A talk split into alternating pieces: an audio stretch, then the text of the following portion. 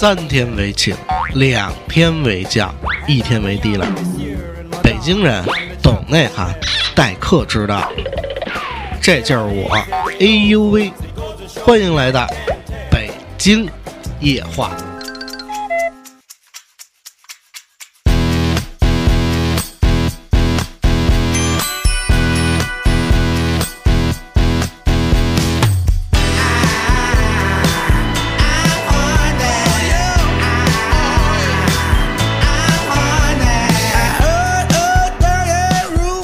感谢各位关注北京话啊，我是主播 A U V。你所听到的节目首发平台是来自于励志 FM。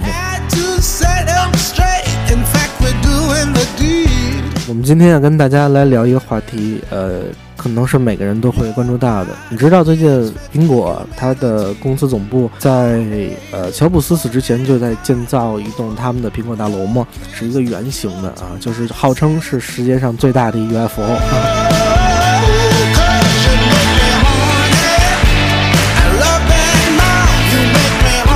非常的霸气。那么我们今天要聊的话题呢，并不是关于它建造这栋大楼，而是关于苹果内部的一个诈骗案。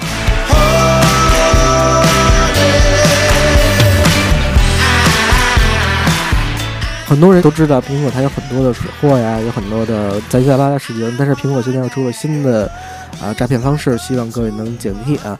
呃，这事儿怎么说起呢？是我最近亲身经历一事儿。我前两天差点被几个东北大汉给摁那儿，给就就基本上给灭口了。后来我能活下来的最关键问题是，公司后来扔了一笔钱把我给解救出来了。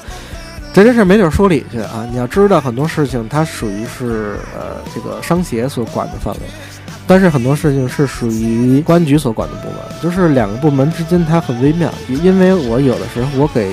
幺幺零真的打电话，我说我这边被人扣了，他说什么事儿啊？我说得一说是因为钱的事儿，得你找肖杰去。肖杰说啊，行吧，这事儿我帮你解决吧，那你先回去吧。问题是这个，很多时候我回不去，已经被人摁那儿了。就这种时候，最后发生的最，他唯一的可能几率就是两边都不管，然后把我自己给夹中间了。呃，我们要说起这件事情来，就得回到前一阵儿啊。前一阵儿你要知道，这个我一直想开期节目，叫做“我们一起骂老板”啊。之前在节目中说过，但是你知道，因为大家都是上班族，呃，都是希望能听到北京话，能好不容易上一次北京话，希望能给大家听，所以导致的是谁也谁也不敢接这话题。接了之后呢，朋友圈一发呢，这个谁也不知道怎么办。就是你跟老板的关系，你要知道身边很多小人嘛，所以我们真不敢发出去，所以好多人也不敢接这话题。导致这期节目不敢不敢不敢开，呃，我那我这期节目也只能顺着看谁能勇于参加我们这期节目，我们跟大家一块聊我们品牌老板。这事儿跟我们老板有关系啊，这你要知道，老板我们老板抠啊，我们老板实在抠啊。作为一个大企业的这个，呃，这估值几个亿的这么一个啊公司是一个老板。我我他那天那天老板特高兴，这么回事儿，某个开个新项目，然后呢给我再配一手机，我说行啊，他说你选什么手机？我说我说随便，他说你别随便，你自己选一个。我说那就是选苹果吧，因为使惯手了嘛，而且苹果这个系统基本都比较稳定。呃，你知道问题最后出在哪里了吗？他问我要多大的，我说随意吧，够用就行。他说别，咱们要往里装东西，就是选了一个最高的一百二十八，我我所知道最高的一百二十八的这么一个配置。我是挺高兴的，完后后来那个老板说你晚上看看价格，我也看看价格，咱就买买了。我说得了，然后那天回去是周五的事儿，结果周六老板打电话说这样，你给我一地址，我把东西打给你。我说得了，我把地址一扔。老板又问我你周末有事儿吗？我说什么事儿您说。人家说这个，要不你取一趟去行吗？完事儿在哪哪哪，在海淀环庄中关村那块儿。我心想，这个给我办事儿，咱得得抓紧点儿，毕竟是一 iPhone Plus 嘛。我说得了，那我就去一趟吧。本来当天是一天的事儿，中间这是把中间那段时间隔过去了。然后我抽了一空，我就去了。去了不要紧，就开始了非常惊心动魄的这么一个故事的开端。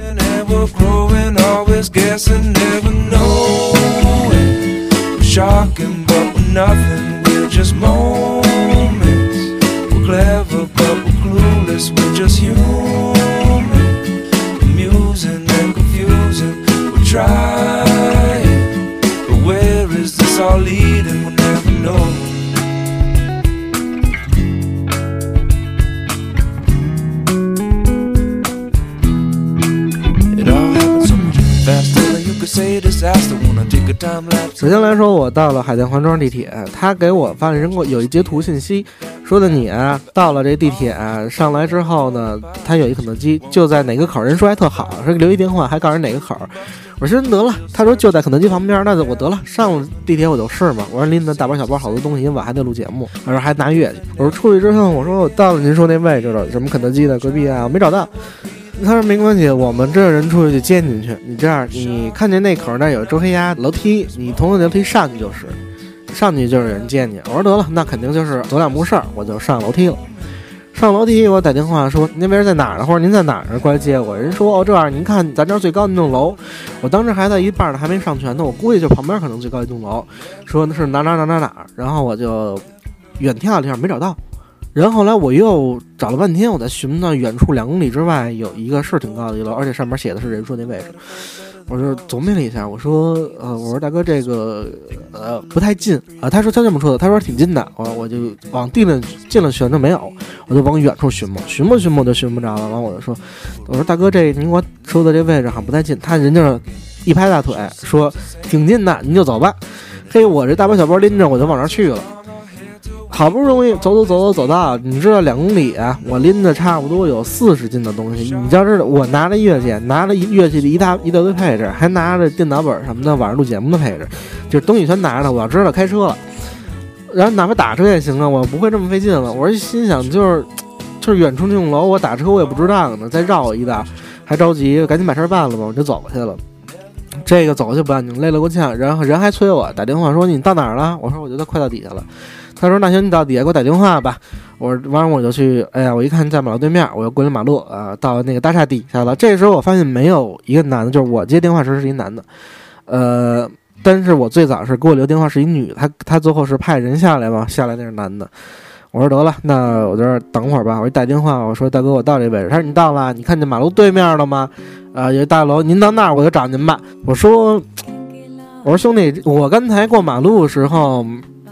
你要知道，他当时知道我位置从哪儿过来，他绝对是知道我位置的，非让我过一马路，过完马路，我说我刚才就从马那边过来的，你早说我就不换了。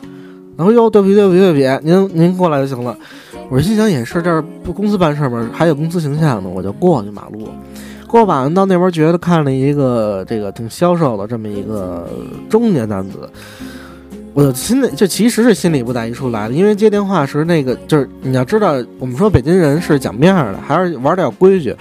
您首先玩的不规矩，你要告诉我哪个位置，您告诉我，或者您提前给我打一交代，没打一交代，最后还给我绕一圈，我就心里不高兴的。但是我面上也得过去。我说得了，我说咱就走吧。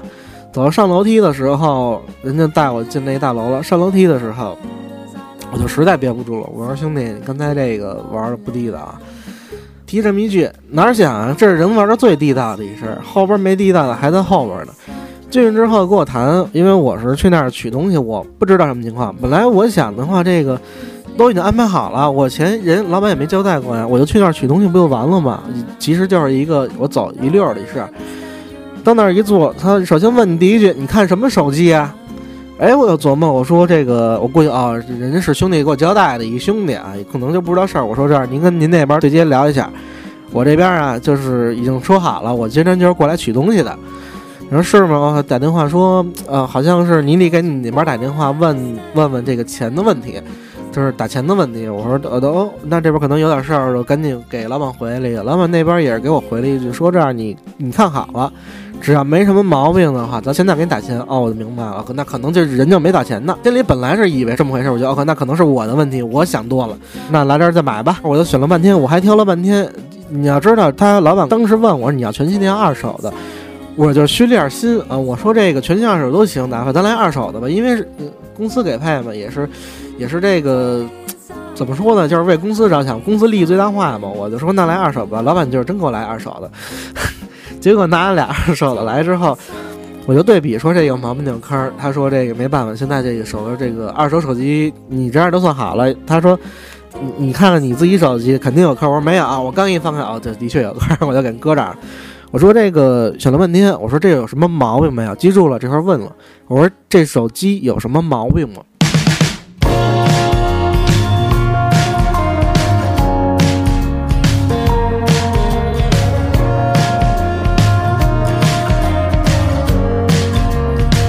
兄弟告诉我说这个手机没什么毛病。我说那有什么要注意的吗？没什么要注意的，它就是一二手的，上面有点磕碰都是正常的。呃，人家说这话有毛病吗？没毛病。呃，我这问的呢也没毛病，我这心里发踏实。首先这东西是二手的，我知道。那这东西呢多少价钱呢？不方便说，因为实在太丢人了，我就没过脑子。呃，我能告诉你的是，这东西是比它原价的一半要便宜。我没太多买过电子产品，呃。你要知道，我是一个艺术家，在这方面不太灵光。然后是，你要知这家呢是老板以前在那买过东西。当年我说，他问我说想买哪个手机的时候啊，他第一个打就给这家打的。那手里一边手有电话嘛，也是一打还特特熟，我就知道这家没毛病。我就觉得是这家没毛病呢，我就没往那处想，就说因为人都买了老板在那买，你能想什么呀？我就说得了，那我一接电话，老板那边说了，OK，那你啊看好了，选两部。我心里都哟，那给我一部肯定还有其他人一部。我说得了，我知道了。我说都选，挑都挑，挑完最后呢，也问了没什么毛病，心里踏实了。呃，完问了一下付款方式各方面的，他说 OK。我说这样，我这东西您再给我拿一个，我再看一个，哪怕再拿一个，呃，有个对比的也行。他说得了，那就是这时把我从屋里您屋里边待会儿。我说得了，他里边那个隔间隔得非常隐蔽。呃，我就觉得是挺奇怪，我可能觉得啊，你要知道我原来是在海淀黄庄，那是商场，结果给我带到是写字楼啊，几层我也忘了，然后写字楼一其中一层的其中一家，这家里边呢各种隔断，也是隔断外边全是广告，里边我觉得 OK，那可能人家就是地儿小嘛，里边人办公的放库存的，外边就是这个呃这个接待的，因为还有其他人在这儿接的。还有人家放着音乐呢，什么哥们儿还挺好。就是人虽然没说没给水吧，就哥们儿这是，至少人坐那儿陪着你。我就觉得这兄弟吧，估计是不太会说话，然后呢，这个不会办事儿，但是呢，人一直陪着你呢，我就觉得也就 OK 了，那也也也算规矩。结果啊，给我让到里边，让到里边，我说里边请了，别占人事儿。人还说特明确，说你看看你后边，其实是这边是天通着电路呢。你要坐这儿，保不齐的怎么着的，就是碍了这事儿。人大概那意思，人说特委婉，我就明白。哦，那坐这儿估摸着可能是我不小心碰哪儿一下，可能就是他那块容易容易这个，呃，可能把电电断一下。但我也明白，OK，我没多想，就给我让里边。谁知道让里边是他们设计好的。这是我后来才知道的，让里边是跟你外边是没关系的。让里边一直坐那儿等十分钟，一会儿呢拿过来手机，说你再看看这个。我得了，我说这个虽然颜色颜色，给我拿了一个其他颜色的。我觉得，好吧，我一看看完之后，问了几个其他问题，关于手机的问题，看了看其他的音乐什么的都没毛病。OK，那这样，呃，人家问了一句，说那咱们把款给结了吧，没毛病吧？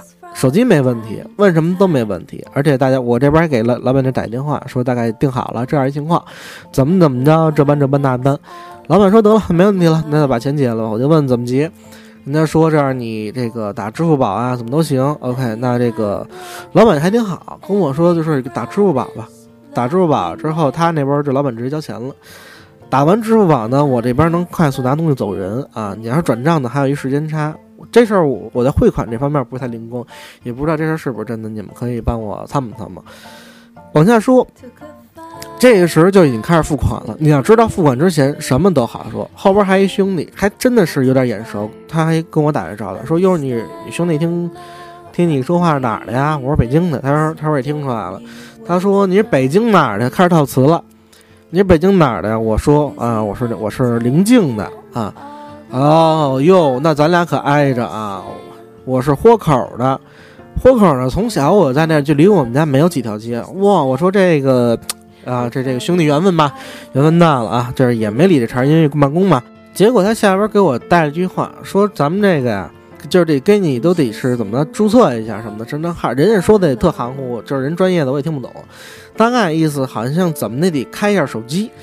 呃，我就没往那边想，因为因为这店都是人家我们老板那儿买了那么多东西了嘛，那么我就想，OK，那就是您说怎么来怎么来吧，您是专业的嘛，OK，您您开吧。他说这样开这个手机怎么着，得要用俩手机号。哦，我说行，没问题。那我告诉您俩手机号，但是这手机号以后能改吗？就是因为我不得重新升号嘛。头儿还交代任务，就说我这得找找俩好号，往往上一一做，这事儿不就齐了吗？然后我说这事儿能改吗？他说这改不了。我第一反应是你改不了，其实就改不了。但是第二反应是，毕竟头儿交了一阵，我说要申号，我说改不了不行，我要不然我现在去申个号。他说别急，你现在申号来不及了，来不及了，你现在我就得靠这俩号。这事儿就已经开始，我就琢磨不明白了。我说这怎么就来不及呢？我现在去申号，他说你今天是办不完的，来不及的。你这号申完之后，这边黄花菜都凉了。我就挺不高兴的，我说哪有这种事儿？呃，这事儿就撂这儿了。说得了，人家说这么慢，我一想人这么慢肯定是人的道理。得了，那我就不选俩号，人说哪号也是能用就 OK。你我选也挑不出什么好号，也不是花多少钱买，对不对？我说那行吧。他说这样，你把你的身份证告诉我一下，夸夸夸，我把身份证正号一写，那边就开始办了。这个时候他说了一句话，挑起了所有的矛盾。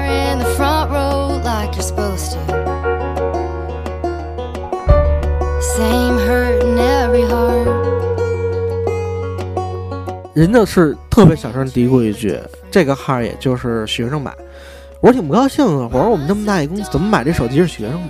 难道就是因便宜吗？完了之后，他就告诉我：“你这你这是有这么几件事啊。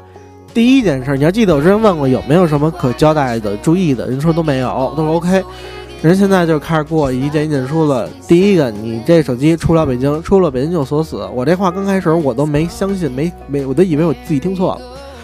出了北京就锁死，不对啊！我们要是公司小，就在北京 OK 了，但是我们是接全国的，我得出去办业务啊，我得出去见人啊。我这拿着手机就是为干这事儿的，不行，这事儿肯定不行。我说不行，这手机我肯定要出去，肯定要出去用。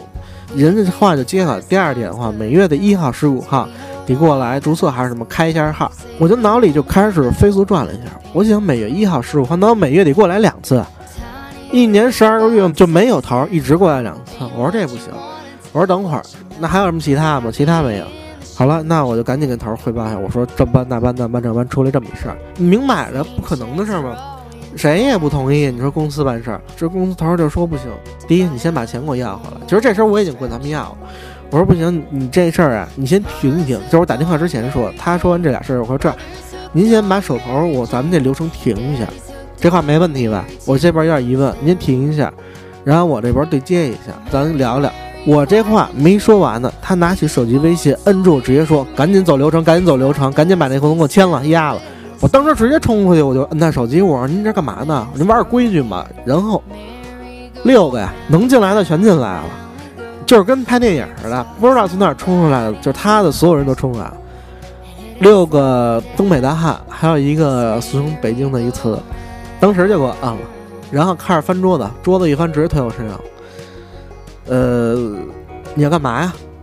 能好好说话吗？我说，我说没这么办事儿的，好说好了啊，对吧？好说好了啊，哪有这么办事儿的？他说嚷嚷什么呀？听明白了吗？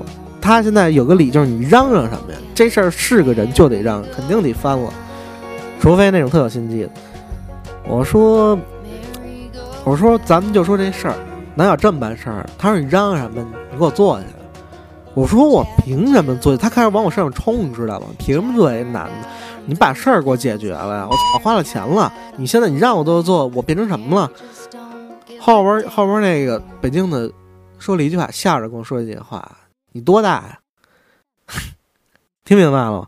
你多大？下意识来说，你是小孩吗？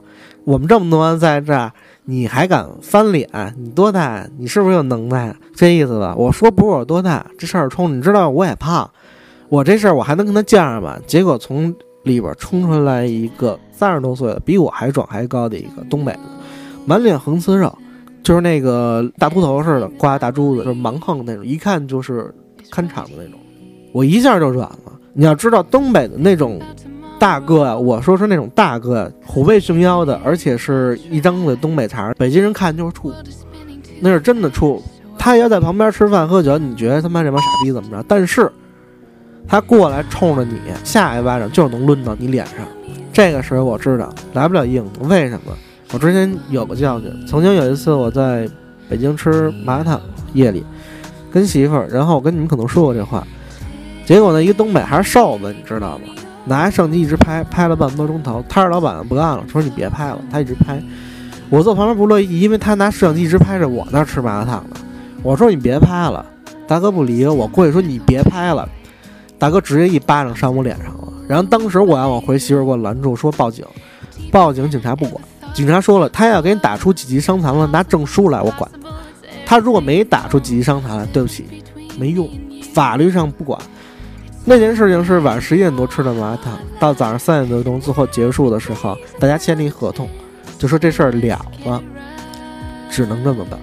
我才明白找幺幺零没用。话说回来，这时候已经到此了，我觉得我一人顶不过了。最后我我唯一的办法打幺幺零，虽然知道打幺幺零没用，我也得打，这是公司的事儿。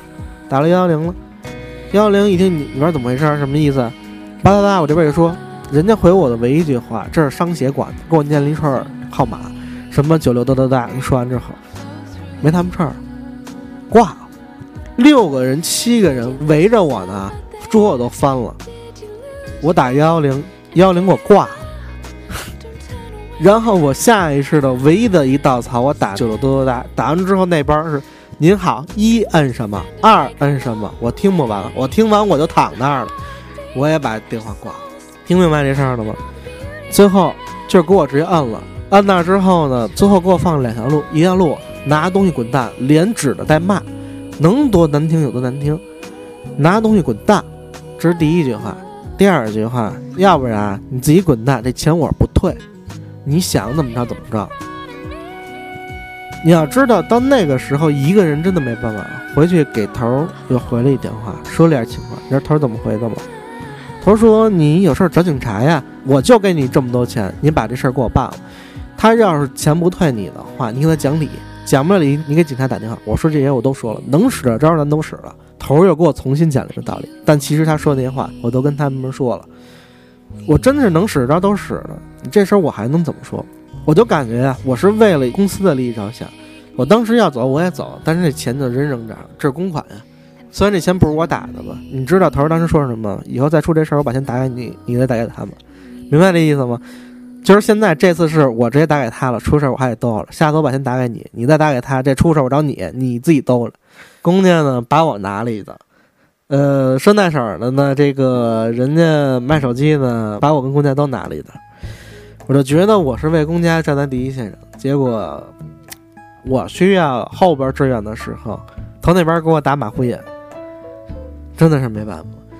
最尴尬的不是这手机是我买，手机是我买了，我顶多丢点钱，我认栽了。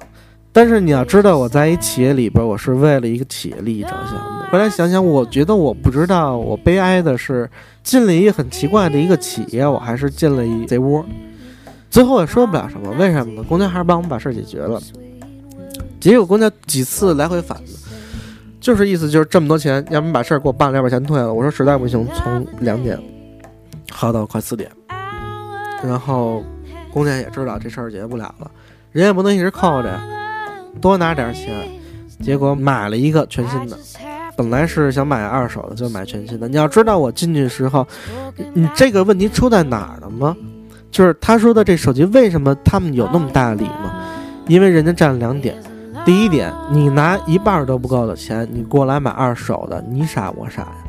是个人得琢磨琢磨吧，这么点钱能买到对的东西吗？人放话就是你不想想你傻，这是原原话，我真的是哑口无言。我是为公家过来办事儿之后，人说多少钱我多少钱交钱，我拿钱走人。东西不对，我得给人撂吧。结果东西不对，给人撂完这儿，公家不管我，然后人家骂我傻逼，说你拿这么多钱买东西就是傻逼。这是第一点，第二点是什么呢？人家说了，这种手机有个学名叫做运营商定制版。运营商定制版，人家说白了，这么点钱买的这些，无论是 iPhone 六还是六 Plus，连成本都不到，就是赔钱卖。他挣的是什么？就是坑你那道钱，就是每月一号十五号过来维修那个钱，就是不能出北京城，让你没地儿跑，你就得过来每月一号跟五号维修这钱。这就是所谓的运营商定制版，人家有专业术语。后来我跟那边协商，因为我们也认识老太太买头是老太太他们家买东西，我不知道买什么，也没坑的，到我这儿把我拿了一个。买东西估计头买东西都是真的，到我这儿给我一个便宜点儿的，他觉得心里赚了。结果出了这么大的事儿，好了，这事儿扯远了，我们还得说回来。运营商定制版，把话拉回来，头在他们家买过东西，所以也打过交道。人家最后是来回来去的几个小时，他们也挂不住，毕竟坑人是坑人。但是他们还有其他生意做，为我这一笔钱不值当。他们说这样，最后也心平气和了，把我也摁那儿，我也心平气和了。他们也就是觉得我也不走，那么我真怎么找茬呢？也麻烦。说这样吧，这东西我退你，啊，就算打一个交道了。我说行啊，太好了，那我能把这事解决了，把钱退我，把事儿解决，这事非常好。结果我那儿等着，我说这儿他们把钱马上退你了，您接一下头。他说等行，一会儿半天我说钱到了，说钱没到。这个时候我在问问我那帮人，他们说钱已经往回打，正打着呢。一会儿过来了，最后过来是说我说抱歉兄弟，这事儿我们呀同意退钱了，但是让退钱的是谁呢？是运营商那边，运营商不同意退，没有理由，我也不知道理由，我们就是传话。我说那我怎么找运营商协商，怎么着呢？旁边那北京人乐着跟我说，一行业有一行业的规矩。这事儿你找不到，他就是运营商、销售商跟你买面三方的这么点事儿。他们也乐，说什么呢？运营商电视版这么便宜买这东西，他就是这么一事儿，谁都知道，你怎么不知道？你要知道，当时我在那儿，我什么也说不了。当所有人都按着你一个人的时候，你是弱势的，非常弱势。你没有任何可叫板的机会跟余地，你拿什么跟人叫板？人家说今天把你抽了就把你抽了，你当时说再大的天理也没有。后来我出来之后发了一朋友圈，我没敢说太多的，我怕丢人。我说什么呢？真理在当下就是极端无耻的耍流氓，我有智慧跟信念可以帮到你。后半句是我为自己唯一留下的心理安慰，但是在当时一点用处都没有。后半句。我只能依稀的记得我的前半句：真理在当下就是极端无耻的耍流氓。头儿跟我说了一堆废话，我在那儿被人正按着，说你跟人讲道理这那这那不行，你就报警啊，乱七八糟的，这叫真理。人家说的没错，一句话都没错，我哑口无言。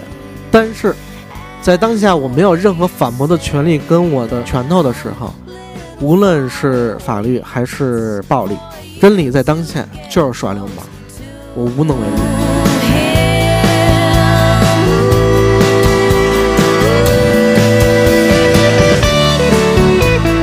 好，这就是北京烟话这期的节目，我是主播 A O V。可能这期你听的又是一个不同的风格，但是北京烟话以我做节目的初衷，就是想聊聊我所认知的北京，我所认知的人与人之间的关系。呃，很多人他不理解我为什么要做北京烟话，做这么多期。好多人他说你每天，其实你活得已经非常好了，你有稳定的工作，你有你可玩的音乐。你挣的钱完全够养活你自己跟你家人的，你没必要活这么累。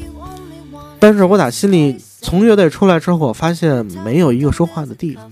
你要知道，这天下没有讲理的地儿。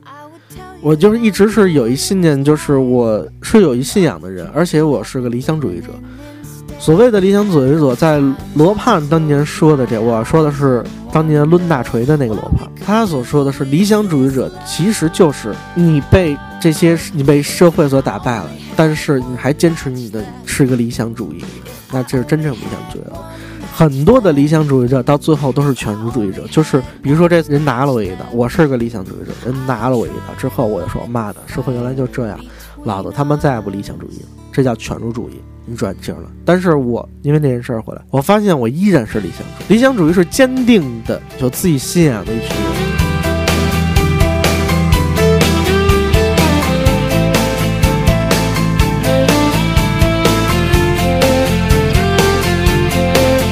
有人因为 Papi 酱那期节目说我也变成了网红了，我不这么看，我认为我就是一个。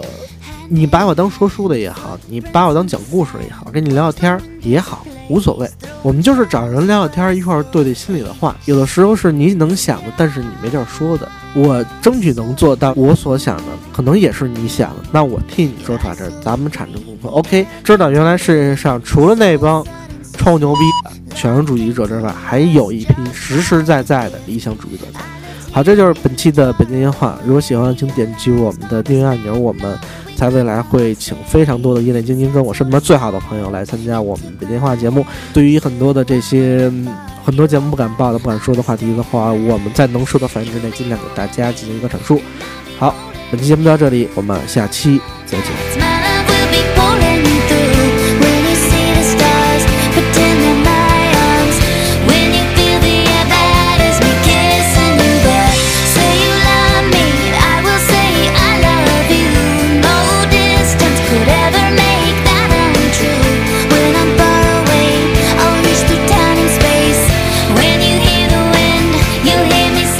在今天节目当中，发现我漏了一点，需要跟大家补充。最后我们说到了关于这几个东北大汉，呃，关于给我销售的这个算是词吧，呃，带引号的词。这帮人他们怎么看待自己？他们不认为自己是诈骗，因为他们也在卖正版的东西，正版的 iPhone 还有二手的。我刚才忘说一点，就是最重要，我要的是二手的，结果他给了我一个，呃，这个所谓的运营商的定制版。人家给我放的话就是：你能拿这钱买到的二手，绝不是真二手，是一就是一张定制的。结果他们给我的最大的一个我能理解的思维就是，他们还跟我说其他的，我不再一一重复了。但是大致的意思是，这些东西都是你知我知、心知肚明的东西。可想而知，这不是他们第一次买。呃，在他们来说，这种都是司空见惯的。很多时候，我们你要知道，他这种我们不知道是列为造假还是列为诈骗的一类，可能更偏向于诈骗。那我更希望，我更偏向于理解他为造假。他在至少在语言上面是欺骗了我，他说的这些点都是我不知道的，但是在他的眼里头，这些都是司空见惯的。所谓司空见惯的东西，无非就是他们认为这些东西都在心里是合法的，是良心过意得去的。是你给我多少钱，我可以办多少事，这些都是良心过得去。但是我就想一个问题，想不明白，我们爆发的那个点，矛盾最集中的那个点是在哪里？是在我说这件事情，咱们停一停。然后呢，他当时的下一句话立马反是把事赶紧给我办了啊，现在就赶紧签了。结果他告诉我来说，当时他不说这句话，那边其实早已经把事儿给签了，但是他心里边就是让自己这么说这句话。他心里是有虚有愧，但是在他的理性的观念下，他会自己有个主观的认识，认为这件事情是正确的，至少是在道义上面是正确的。这件事情到底是正确的，还是我相信每个人心里都有答案。可能他真的以为是正确的，但是以一个。外者的想法来说，这件事儿并非如此。如果一个人他把自己的价值观扭曲到这种程度，我认为我拿几千块钱看懂了人性的一点，我认为这点是值的。哪怕是公家的钱，我也是一下明白了两点人性的扭曲。